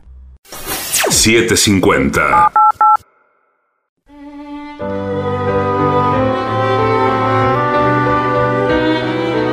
Continuamos, la venganza será terrible. Señoras y señores, este es el mejor momento para dar comienzo al siguiente segmento. ¿Cómo ser el centro de atención de una fiesta y eventualmente seducir a una señorita? Eh, bueno, pero ¿qué quiere todo? Usted quiere todo. Bueno, ¿para qué No, quiere bueno, ser el centro no. de atención de una fiesta? claro, justamente. Para una cosa. Una no, cosa sabe, trae la- no, no, yo no estoy de acuerdo. Yo creo que si una uno cosa trae la otra. no, no trae la otra. El centro de atención de una fiesta eh, es un obstáculo para seducir a una señorita. No, señor. Sí, sí, sí. La señorita No, ve que no. todos le hablan, que todos están pendientes de usted, Claro. de, de- de sus palabras, de su sabiduría, de los cuentos que refiere, etcétera. Bueno, vamos a ver lo que dice el informe y, y vamos eh, analizándolo punto por punto. Bueno, eh, una fiesta siempre genera nerviosismo. ¿Estaré a la altura de las circunstancias? Claro.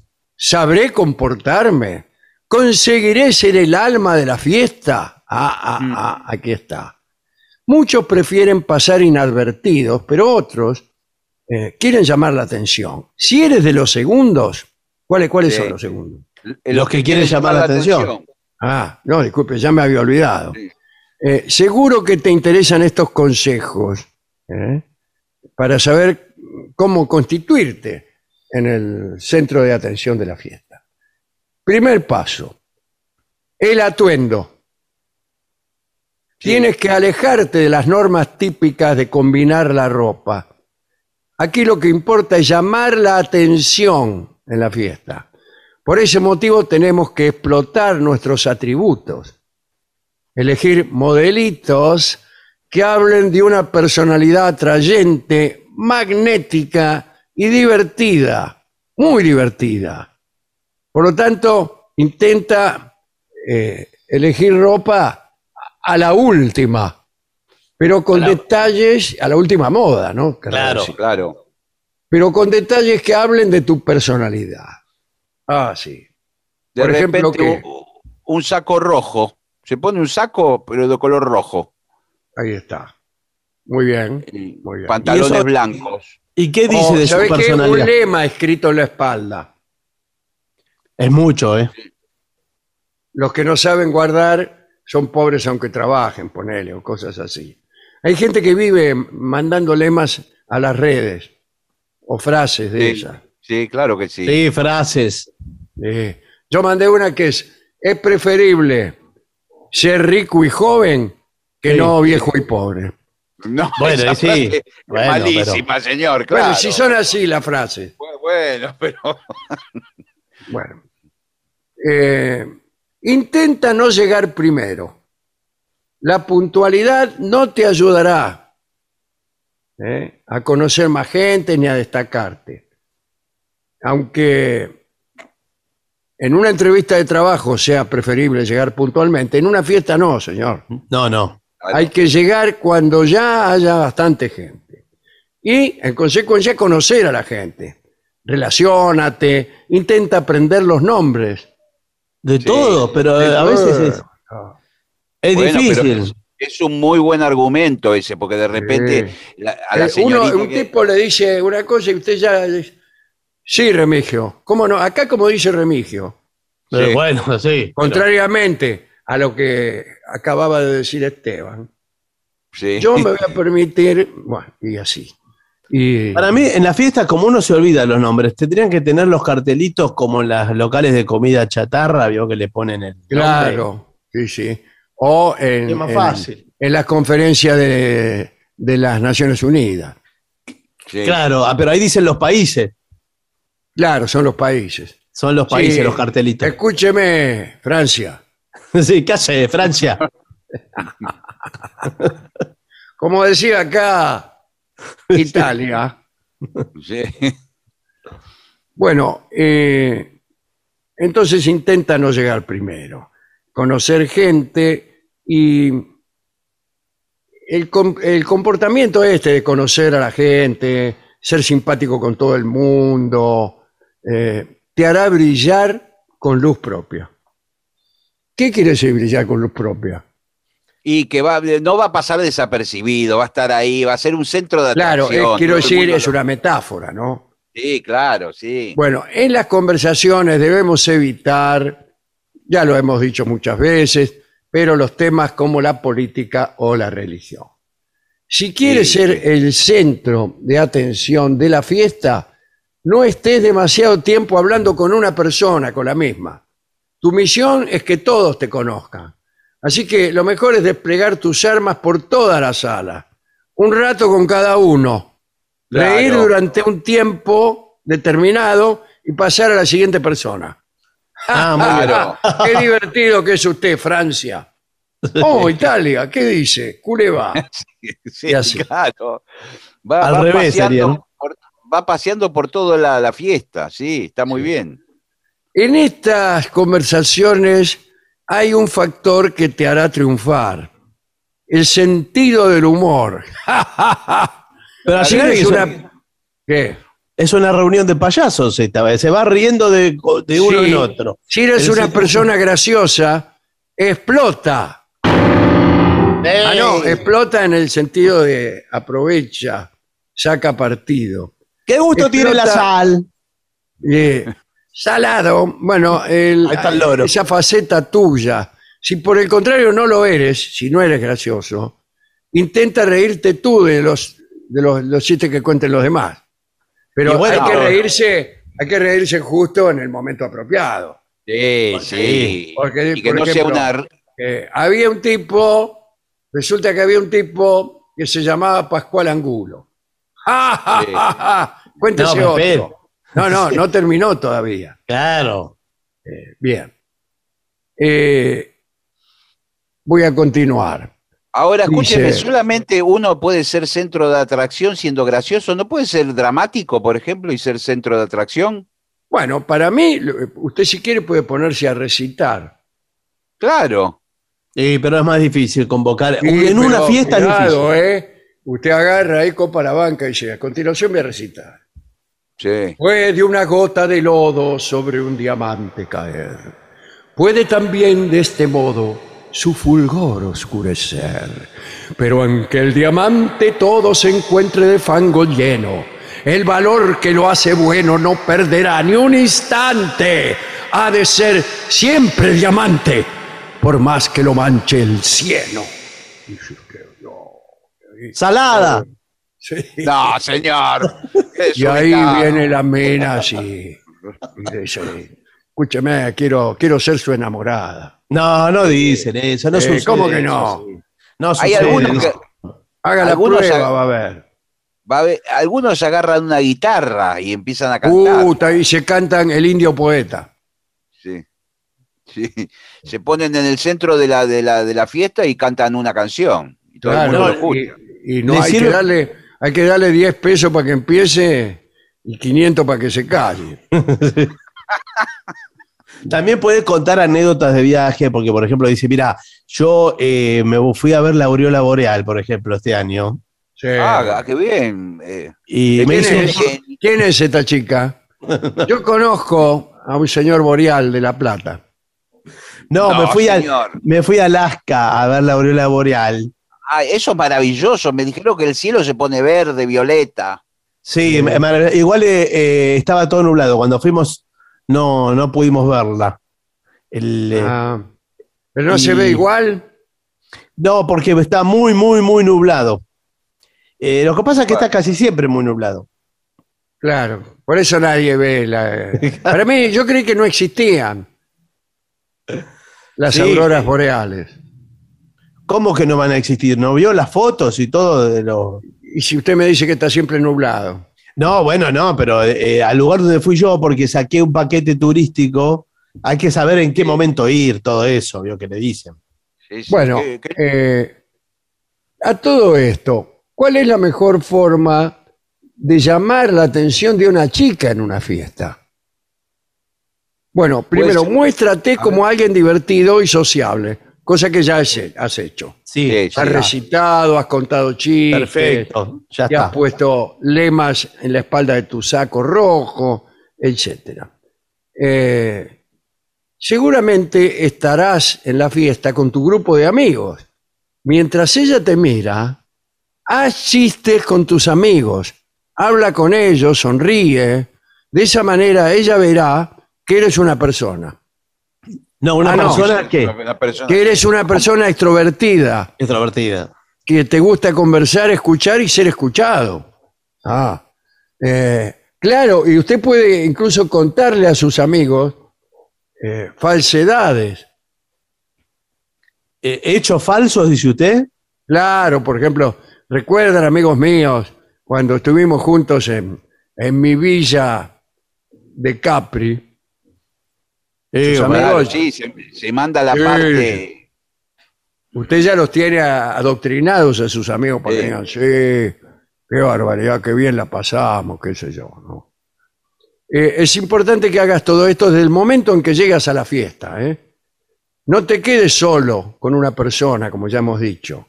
No. Debes ir rotando de persona. Y así llamarás la atención de una chica, ya que ella no se sentirá rechazada por tu actitud.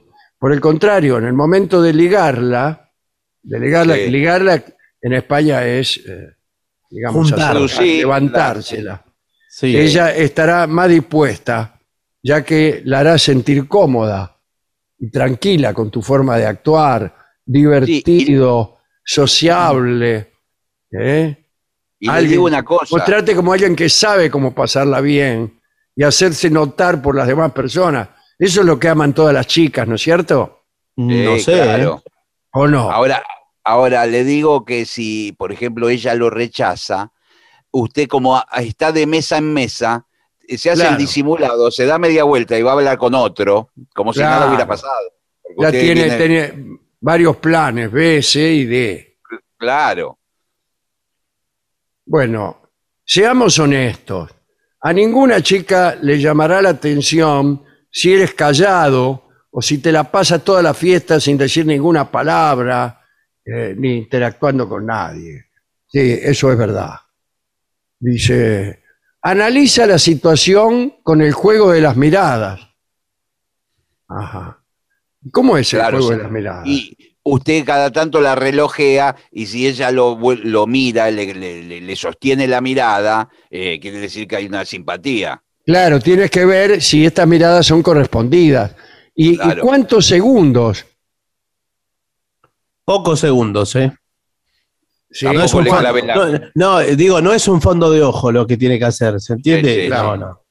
No, es que aparte Eh, por ahí, si usted se queda mirando la fija 10 minutos, por ahí. Eh, es se- se intimidante. molesta, la tipa se empieza a poner visca.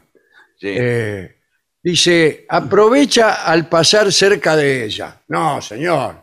No, pero ¿Aprovecha Ah, no. a qué? ¿Para qué? no, Aprovecha para hacer algún contacto verbal. Puede ser físico también. Pedir permiso y tocarla en el hombro.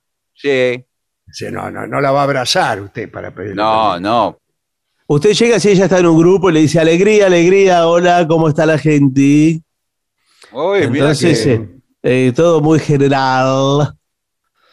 También Y- puedes hacer algún comentario o broma cuando pase cerca de ella para ir Claro. ganando un poco de su confianza y que vaya teniendo una imagen de tu persona, como por ejemplo, qué lleno que está este lugar. Eh, sí. o qué sé yo. Va cayendo gente al baile. Esto con una sonrisa también. Todo así. y todo así. Bueno, hazte ver, en una palabra, todo lo que hemos dicho antes. ¿eh? Y te garantizamos que si haces todo lo que te dijimos, saldrás eh, de esta fiesta Sí. acompañado. Ah, acompañado bueno, parece, por la policía, posiblemente. Eh, parece muy sencillo, pero me parece que no es tan así. No es tan así. Y a veces le digo, a veces a ellas les gustan los tipos que no llaman tanto la atención. ¿eh? ¿Quién le dijo cosa- a usted, señor, eso? Sí, no, no, a mí me dijeron, me certificaron, que la mujer busca esta clase de hombre que se ríe fuerte, que baila, que grita. No, No, pero también veces- está el otro, el tipo, el interesante. Vio que está el interesante, Claro. que es misterioso. El interesante no se sabe bien qué, qué le pasa, qué A mí me dijeron que no, que no, que esos tipos no.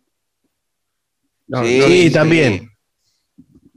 Sí, sí. Sí, bueno. Lo peor es el, Yo el- voy el siempre con medio. papel picado, empiezo a tirar papel picado y, ahí, no, de ahí no me sacás. Qué molesto, señor. Bueno, eh, ¿qué más quiere?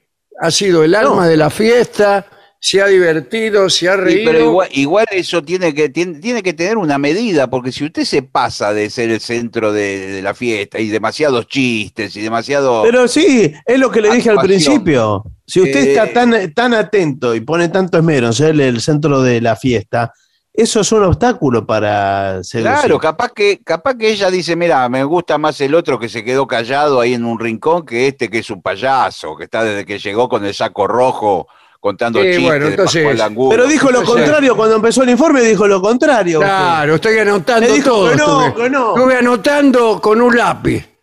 Todo Claro, lo que y me ahora dijo y ahora no. me dice que me quede callado. Así No, lo que pasa puede. que- ¿Qué No, hago con este lápiz? Pero escúcheme, al principio de la fiesta sí me gustaba, pero se pasó. Bueno, tres o pero cuatro entonces- horas que Ah, no para bueno, de entonces- hacer chistes. Y Bueno, avisanos, entonces avisanos cuando caduca tu, tu interés, ¿viste? Bueno, hay que estar muy atento, andá. me empalagó de, Francia. tan- de- de tantos chistes y tantas cosas. Bueno, yo no sé, directamente me voy de la fiesta. ¿eh? Pero ¿por qué te vas a ir tan temprano? No, me voy, me voy. Pero esperá que ahora sale, ahora salen los calentitos, como de- desde ayer lo estamos Ah, entonces mostrando. me voy a quedar. Me voy a quedar. Claro, quédate que, que sale después hay mesa dulce, pasa de, falta de Ah, todo. bueno, pero usted, usted que viene a comer a la fiesta, No, y, y que queda Bueno. lo más importante, ahora se viene el Viene- bailongo. viene per, per- comer la masita y tocar a la muchacha. Por cachones. Bueno, vamos a hacer una pausa, por favor. 750. AM750. Objetivos, pero no imparciales. ¿Necesitas un respiro, una escapada, un plan? Ármalos con Recreo. La aplicación de la provincia de Buenos Aires con la agenda cultural, destinos turísticos, beneficios y mucho más. Bájate la app y empezá a disfrutar. Es tiempo de recreo. Gobierno de la provincia de Buenos Aires. TotalNet, Internet simétrico de alta velocidad y sin cortes, ahora con servicio de TV. Pedí TotalNet, Internet más TV a un precio increíble. Por WhatsApp al 11 7200 2222 o a través de nuestra web www.total.net.ar. Empezá hoy a vivir el mañana. TotalNet. 750.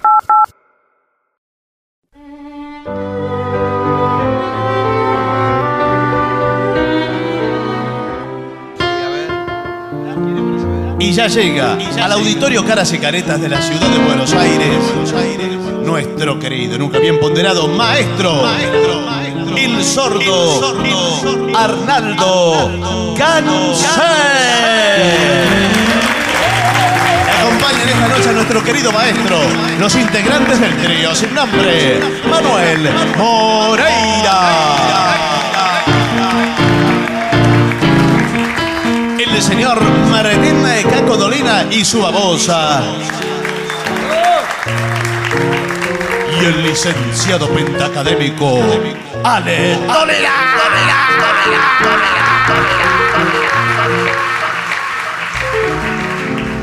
Eh, un pedido extraño, ¿eh? El tema Everyday de Buddy Holly. Ah, es muy linda ¿Cuál esa es canción. Ahora van a ver. Everyday.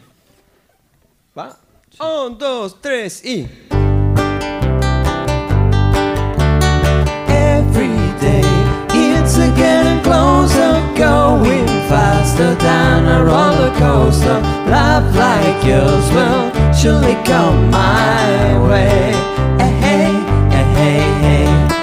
Every day it's getting faster. Everyone says go ahead and ask her. Love like yours will surely come my way. Eh, Hey, eh, hey, hey. Every day seems a little longer every way. Love's a little stronger, come what may. Do you ever long for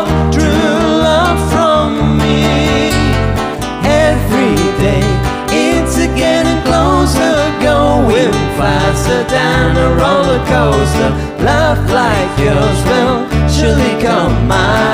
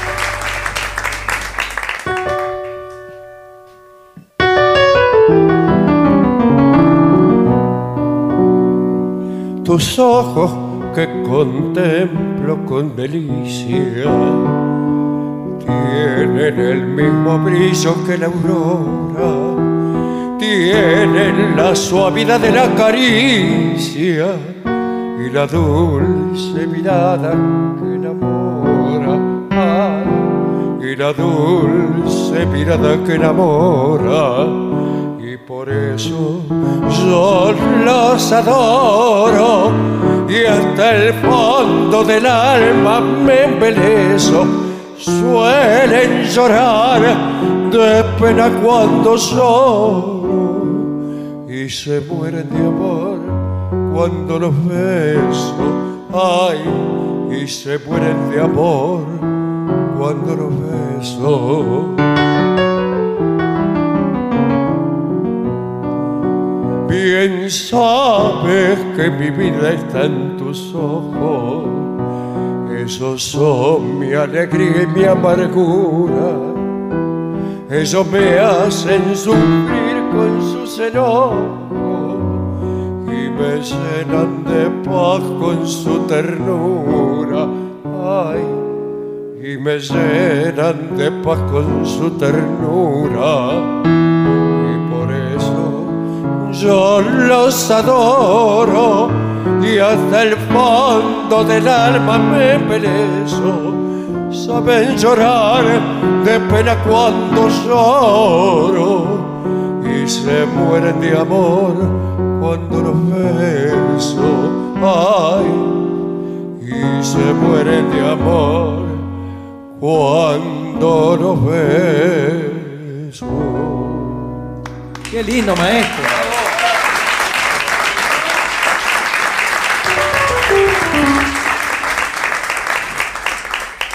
Eh, maestro, le piden You're go to hide your life away. Bastante cerca. Vamos a tratar de adivinar lo que dijo.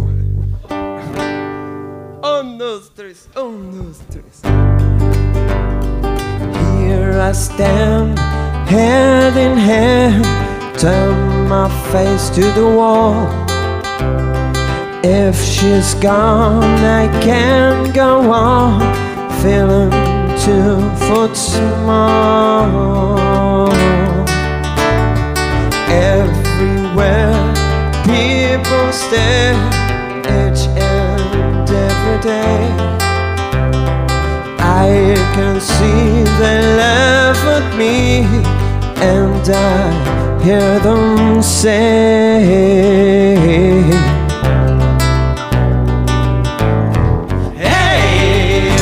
got to hide your love away. Hey, you've got to hide your love away. How could I even try? I can never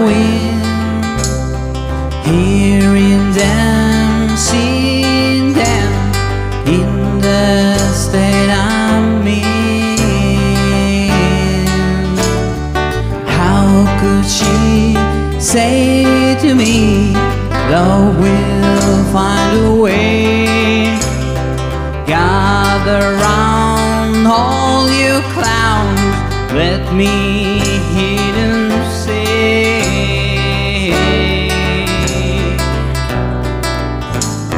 Hey, you've got to hide your love away.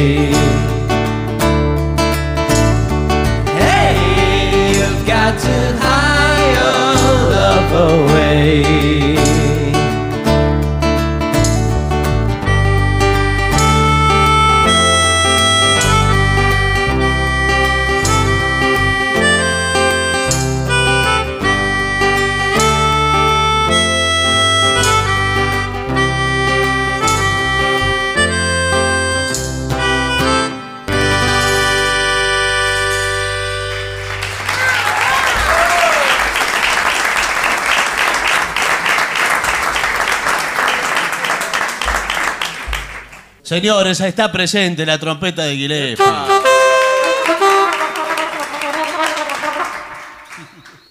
¿Hay un indio? Sí. Vino. Está entrando. Vino un indio. ¿Uno solo? Bueno. ¿El indio es el mismo de siempre o es como Luis Falsete que vino el hermano y así? Eh, no, es- todos los días es un indio nuevo. ¿Qué vamos a tocar? Eh, vamos las bandas. Ah, pará. Vamos Eso a, mismo. hacer poco, de todo, a reventar todo. ¿Están listos? Quédese quieto. Barton, por favor. Bueno, Ahí viene. voy. Un, dos, tres y.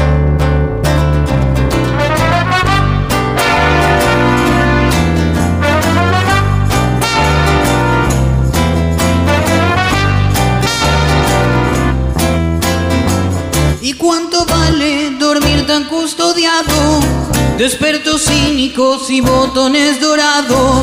¿Y cuánto vale ser la banda nueva y andar trepando radares militares? Vamos las bandas, rajen del cielo. Vamos las bandas y cuánto vale tu estómago crispado y tus narices temblando por el miedo. ¿Y cuánto vale todo lo registrado? Si el sueño llega tan mal que te condena. Vamos las bandas, rajen del cielo.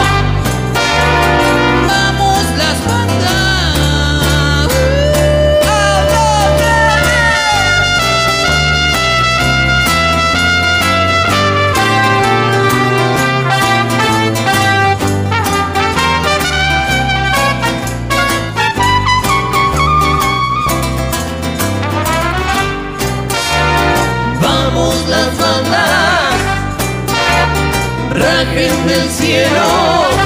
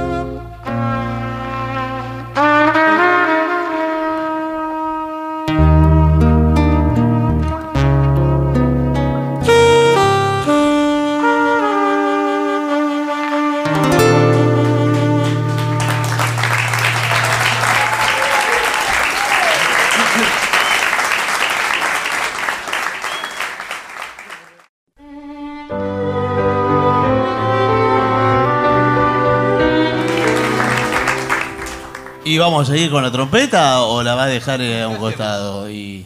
Bueno, por ahí es la oportunidad. Ustedes saben que eh, salió con éxito la operación de Mick Jagger del corazón. Muy bien. Eh, Me alegro muchísimo. Así que por ahí podemos hacer eh, un tema de Herbie Hancock, que, que es norteamericano y bueno, hace, Bueno. alguna vez escucharon uno la música de Vale. Water Nelson. Tiene el saxo por ahí. Listo. aquí. Ah, era el mismo saxo que. No, este no es. Pero en fa.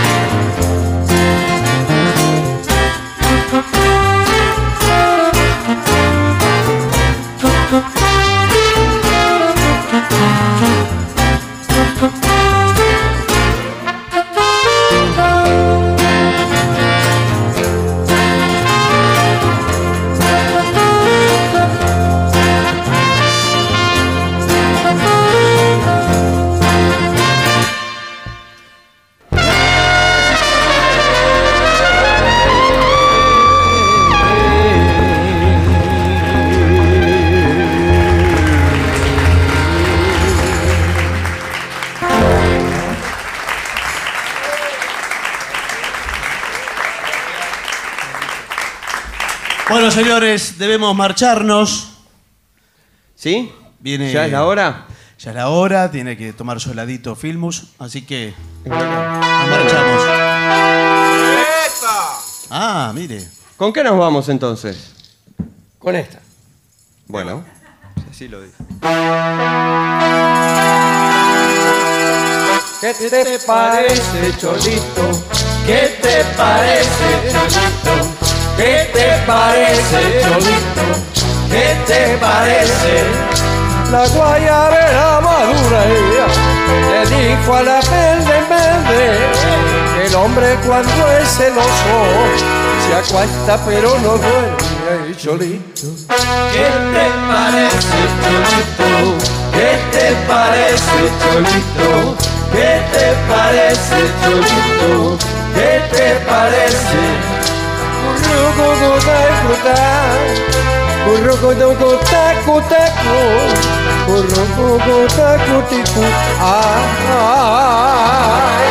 Ay, Cholito. ¿Qué te parece, Cholito? ¿Qué te parece, Cholito? ¿Qué te parece, Cholito?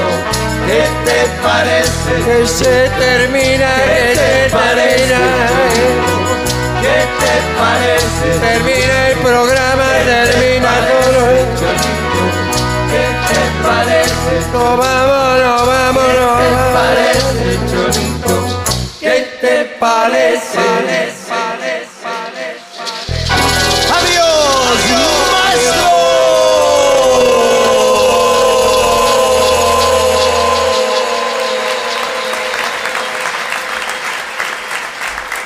Y para finalizar, dos palabras bastan. Gracias.